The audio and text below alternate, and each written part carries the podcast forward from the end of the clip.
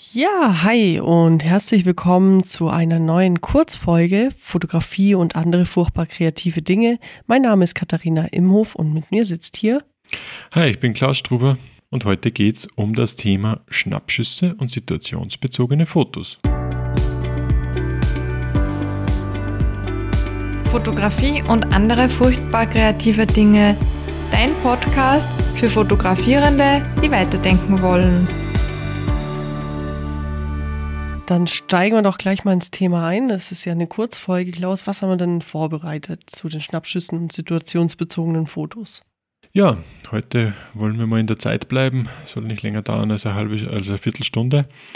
Und äh, situationsbezogene Fotos. Wir wollen einfach ein paar Tipps geben, auf was wir achten, wenn wir vor der Aufgabe stellen, stehen, dass äh, Situationen sich schnell ändern können, könnten und dass man einfach äh, on point da sein muss. Das erste, worauf ich eingehen will, ist, äh, ich störe ganz gern, wenn ich sowas mache, sei es auf einer Feier oder sonst irgendwo, ähm, diese Blendenautomatik oder Zeitvorwahl ein. Die heißt auf der Kamera entweder S für Shutter Priority oder TV für Time Value und hat einfach den Vorteil, dass äh, oft Unschärfe ja daraus entsteht, dass Belichtungszeiten einfach ein bisschen zu lang werden, gerade wenn vielleicht ein bisschen weniger Licht äh, vorhanden ist. Und äh, dadurch weiß ich einfach, meine Zeit stimmt und wenn es mir zu dunkel wird, dann muss ich den ISO halt hochdrehen. Also du hast dann, du hast dann den ISO hast du auch nicht auf Auto, sondern den hast du irgendwie auf einem fixen Wert und die, die Blende solltest dann regeln, oder? Äh, genau, also die Blende sollte es mir regeln. Ähm, in IS, ISO regel ich dann indirekt die Blende nochmal. Wenn ich jetzt eine Situation habe, wo ich mehr Bokeh will, dann ja, muss ich halt da schauen, dass wieder mehr Licht dann reinkommt, dass ich die Blende aufmachen kann. Also habe ich habe halt eine eigene Taste für ein, für ein ISO auf der Kamera. Ja, und das ja, ist recht, geht, funktioniert für mich recht gut. Das für mich auch, für mich auch. Gern das so ist sehr, sehr angenehm, ja. Wichtig ist natürlich, oder der, der Fixpunkt der Kamera ist dabei dieser Belichtungsmessungsmodus und da muss man einfach wissen, wie die Kamera reagiert in, in verschiedenen Situationen. Ich tue mir da jetzt schwer, was zu empfehlen. Ich habe immer so eine mittenbetonte Messmethode meistens. Mhm. Mit der komme ich am besten zurecht. Habe ich auch. Es gibt aber auch welche, diese Integralmessungen funktionieren immer besser, habe ich schon mal gehört. Wenn ich weiß, wie die Kamera funktioniert und was die macht, wie die, wie die das messt, dann kann ich vielleicht sogar eine Gegenlichtssituation mit dem noch ganz gut meistern. Ja, ja, also muss man halt einfach die Kamera sehr gut kennen. Äh, ich denke, es ist auch nicht so ohne, einfach mal kurz einen Schnappschuss oder ein situationsbezogenes Foto zu schießen, ohne dass man weiß, dass diese Situation davor stattfindet. Ähm, ich hatte dieses Thema bei einer Hochzeit, also ich meine, eine Hochzeit an sich läuft schon immer ähnlich ab, aber es war dann später bei dem Essen, da waren so viele aus der Situation herausgezogene Fotos, die wären einfach so nicht zustande gekommen.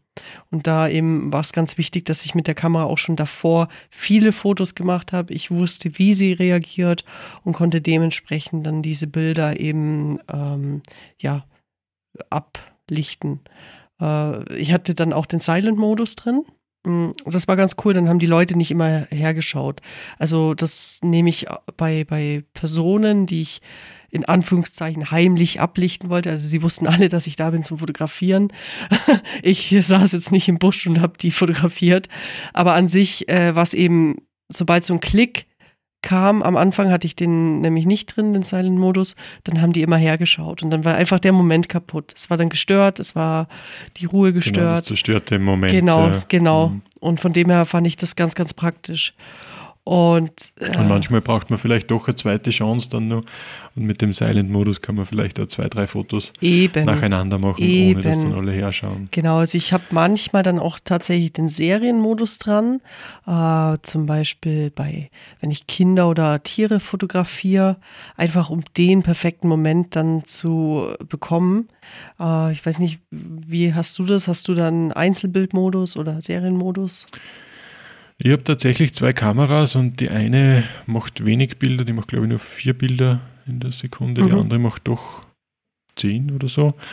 Und die Kamera mit den weniger Bildern pro Sekunde lehrt mir immer, dass ich so sparsam bin mit dem Auslöser. Also das ist vielleicht auch so ein kleiner Tipp. man muss wirklich warten, bis der Moment da ist und dann draufdrücken, weil mit der Kamera, die viel Fotos macht, mache ich es oft so, dass ich einfach, bevor der Moment kommt, dass ich da schon draufdrücke. Und dann, und dann habe ich jetzt sehr viel früh. Ausschuss. Ah, ja, ja, okay. Dann ist zu früh und ich habe sehr ja. viel Ausschuss. Und die andere, da muss das halt einfach passen. Dann hast du vier Chancen. Ja. Zack, zack, zack.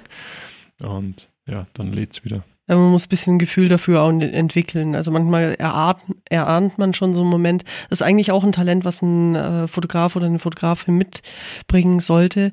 Also ein bisschen Momente erahnen. Klar, manchmal passiert was, das ist nicht voraussehbar, aber äh, gerade bei, bei Feiern oder ähnlichem oder ich weiß nicht, ob bei der Streetfotografie so ein bisschen kann man es ja voraussehen, wenn jetzt die eine Person da hinten läuft, was passiert als nächstes. Also die wird jetzt wahrscheinlich nicht im Handstand weiterlaufen und äh, statt dann um die äh, Ecke zu gehen oder so. Ich weiß nicht. Wie, wie ist es bei dir mit der, mit der ähm, Streetfotografie? Ja, es gibt natürlich die Möglichkeit dazu zu fischen, nennt man das, dass man Erklär mal ein bisschen. Dass man sich da irgendwo hinsetzt oder wohin lauert und dann äh, sein Bild aufbaut und halt dann darauf wartet, bis jetzt da irgendwer mit dem Regenschirm vorbeikommt oder dass das so ein bisschen ein, ein Storytelling dann äh, äh bis sich da was, was entwickelt einfach bin ich aber auch zu ungeduldig. Meistens. Ja, ich also auch. ich ziehe eher durch die Straßen und schaue halt, wo ist was Lustiges und probiere dann schnell zu sein. Und ist ja eher das, was ich jetzt unter Schnappschüsse und, und situationsbezogene Fotos mhm. Sehe ich auch so. Auffasse. Ja. Und wie mhm. siehst du es bei, äh, also das Bild, da ist es ja bei den, diesen situationsbezogenen Fotos und bei den Schnappschüssen ist es ja furchtbar wichtig, dass dieses Bild, also der Moment an sich im Kasten ist. Und wie siehst du es da mit Thema Schärfe oder Bildqualität? Spielt es dann bei dir eine so große Rolle oder ist es dann eher Nebensache? Also wenn mal der Fokus nicht ganz sitzt? Ja, schwierig. Also ein schönes Foto ist natürlich äh, schon meistens auch technisch sauber ausgearbeitet. Aber lieber habe ich von einem schönen Moment ein unscharfes Foto, äh, als wie ich habe gar keins. Ja, ja, also bin ich bei dir, sehe ich tatsächlich auch so. Es ist klar, wenn jedes Foto unscharf ist, ist es dann blöd, aber wenn es genau dieser eine Moment gerade ist, äh, ja, dann, dann ist es halt so, es ist halt nicht komplett scharf, aber dafür ist der Moment schon ja. festgehalten. Wenn ich, jetzt, wenn ich jetzt Sport fotografieren will und es ist dann halt genau das Objekt unscharf, das ich eigentlich fotografieren will, dann passt es nicht. Ich glaube, das ist auch so der Unterschied, eh, wie wir gesagt haben, es gibt diese Sachen, die ergeben sich, da muss ich jetzt einfach wirklich schnell sein. Ja. Und bei anderen Sachen kann ich ja doch ein bisschen mehr planen. Und äh, ich weiß beim, beim Brustschwimmer, wann der aus dem Wasser kommt, das ist so ein sequenzieller Ablauf, dann ist das natürlich auch eine Situation, aber da kann ich halt warten auf den Moment. Genau, genau. Und auch, ich denke, äh, manchmal kann man dann auch noch ein bisschen was retten, wenn man eh in RAW fotografiert. Also wir gehen davon aus, dass äh, du, lieber Hörer, liebe Hörerin, in RAW fotografierst. Mm, bietet sich auf jeden Fall an, weil aus einem JPEG kann man auf einfach nichts Fall, mehr retten. Ja. Mm, oder nur also sehr wenig. Wenn, wenn dann der Foto doch einmal zu dunkel wird oder zu hell, dann kann ich nur so viel retten einfach. Genau, genau. Also sehe ich auch so. Mm, ja, Stativ, letztes Mal bei der letzten Folge, mit der Kurzfolge hatten wir sehr viel Stativ. Stativ würde ich jetzt eher weglassen. Ja. Was meinst du? Na, eher, eher mobil, ja. schnell sein ja. agil sich bewegen, genau. dynamisch. Also dann auch ein bisschen kurze Belichtungszeit, eben, dass es dann flott von der Hand geht, ne? Ja, also das ist, glaube ich, das Wichtigste, dass man irgendwie halt äh, schafft, dass man kurze Belichtungszeit zusammenbringt. Und da sind natürlich große Sensoren vom ISO her dankbarer oder lichtstarke Objektive, äh, wenn wir vielleicht nur kurz auf die Technik eingehen, dass man dass man sich eher vielleicht auf die Faktoren konzentriert, wenn man vorhat, sowas zu fotografieren. Ja, ja. Also ein lichtstarkes Objektiv ist eigentlich immer hilfreich, egal in welcher Situation. Äh, bei vielleicht bei Architekturbildern ist es nicht ganz so wichtig, da kannst du es auf das Stativ stellen und länger belichten. Aber ansonsten, glaube ich, ist es immer von Vorteil, ein lichtstarkes Objektiv zu haben. Also mindestens Blende 2,8 wenn man irgendwie noch ein bisschen ein größeres Budget hat, vielleicht auch noch äh, eine größere Blende hilft generell. Mhm. Ja, bin ich bei dir. Ja. Also eine Preisfrage. natürlich. Ja, auf jeden Fall. Ich meine, äh, nicht jeder hat den großen Geldbeutel daheim. Kann man Ja. kurz an die Und Schublade halt legen. oft auch eine schärfe Geschichte, weil oft sind sie dann so ganz offen, auch nicht so ganz scharf. Ja. Aber das ja. wäre mir in, in der Situation zum Beispiel wieder ganz wurscht, wenn irgendwie so am Rand unschärfe äh, Geschichten sind, das macht oft auch ein bisschen die Würze aus, finde ich. Genau, also ich mag das auch ganz das gern, wenn es nicht komplett Vignette scharf ist. zeichnet. Genau, so ein bisschen Vignette. Ähm, ich bearbeite auch meine Bilder so, dass ich im Nachhinein oftmals eine Vignette noch einsetze. Einfach weil es dieses, weil ich sehr oft eine mittige Platzierung habe, also die goldene Schnittregel, die breche ich sehr, sehr oft und habe eine mittige Platzierung. Und da finde ich einfach eine Vignette schön, weil das das Motiv, das eigentliche Motiv sich noch ein bisschen mehr abhebt durch diese Vignette. Deshalb habe ich das ganz gern. Aber das ist, das sind wir schon wieder im Thema Geschmackssache, jeder wie er mag. Genau, Ja. genau, das ist das. Ja. Ähm, ja, was haben wir noch? Ähm, grundsätzlich kann man die Situationen schon auch ein bisschen planen. Also Mhm. zumindest kann man es herbeiführen, sage ich mal, wenn man jetzt ein. Vogelhaus aufhängt und man will äh, einen Vogel fotografieren, dann wird der dort leichter zum Fotografieren sein. Genau. Die Frage ist, wo man da die Grenze zum Nachstellen zieht. Ja, ja, also die Frage möchte ich jetzt auch hier eigentlich nicht beantworten. Ich möchte sie lieber an äh, die Hörer abgeben, wie die das sehen. Ob sie eine klare Grenze ziehen zu, wann ist es ein situationsbezogenes Foto und wann ist es ein äh, ja, geplantes Foto. Ist es überhaupt wichtig, eine Grenze zu ziehen? Gibt es eine Grenze? Wenn ja, wo ist die? Hm, Würde mich einfach mal interessieren, was äh, du dazu sagst. Ähm, ja, also es ist einfach, Genau, ja. ich möchte es einfach hören, was unsere Zuhörer und Zuhörerinnen dazu sagen. Ja, ich glaube, dass die Meinungen da mitunter ziemlich weit auseinandergehen könnten. Und es ist sicher spannend, verschiedene Ansichten zu dem Thema ein bisschen zu hören. Mhm, auf jeden Fall. Also es, es gibt ja auch Fotosafaris zum Beispiel, dass ähm, die Äste von, von Bäumen mit, mit Fleisch und so eingerieben werden, damit eben dann die kleinen Tiger und Löwen drauf um- herumtollen und sie damit spülen. Genau. Und das ist die Frage, ist es noch situationsbezogen? Ist es schon geplant? Oder ist es, es wäre eigentlich dasselbe, wie wenn man eben das Vogelhäuschen aufstellt, mit Futter drin, äh, nur in einem kleineren Eigentlich ist Maßstab. das dasselbe. Es ja. ist dasselbe, ja. Und wenn ich jetzt eine schöne Situation, wenn ich jetzt eine schöne Situation zum Beispiel am Berg fotografieren will, dann werde ich auch planen und warten und irgendwo mir, mir überlegen, wo will ich äh, mein Licht haben, will ich einen Sonnenaufgang, will ich, dass die Sonne bei den äh, Bergen drüber zieht. Ich meine, da bist eh du Fachperson oder Fachfrau. Ja, Katha. ja. Also es ist das, die, die meisten Bilder sind schon sehr geplant. Also ich überlege mir davor, ähm, wo geht die Sonne hin, wo geht sie auf, wo geht sie unter, wo ist dann die Milchstraße.